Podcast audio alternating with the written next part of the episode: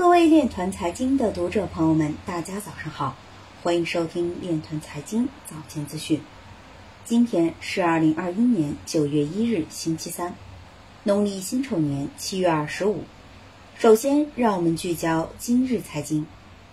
萨尔瓦多一点五亿美元比特币信托基金获得议会批准。韩国金融服务委员会新任主席誓言要理顺加密货币市场。中国建行和交通银行探索 eCNY 在基金投资和保险上的用力。三大国有银行发布数字人民币使用数据，共计流通数百亿元。网球选手大坂直美表达了自己对 Dog 的兴趣。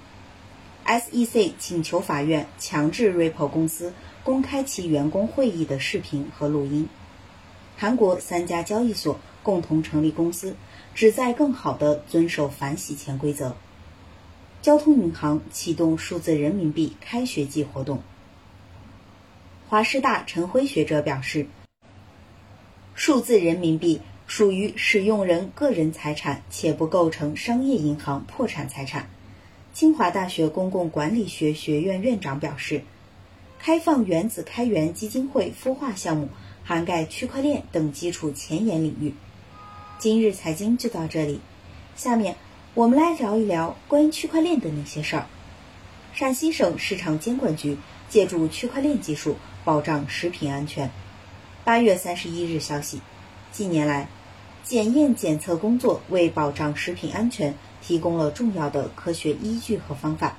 陕西省市场监管局搭建平台，着力推动食品监管方法及标准化研究。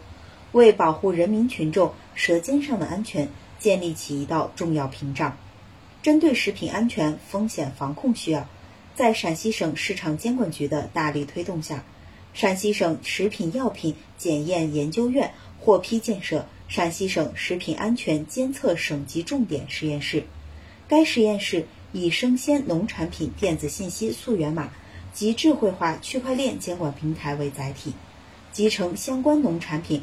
快速安全检测用检测技术面向区域性生鲜农产品产供链条、销权链条，形成溯源监控和安全监测双平台，打通从生产源头到终端消费的全链条保障预警路径，建立区域生鲜农产品监控及监测技术平台。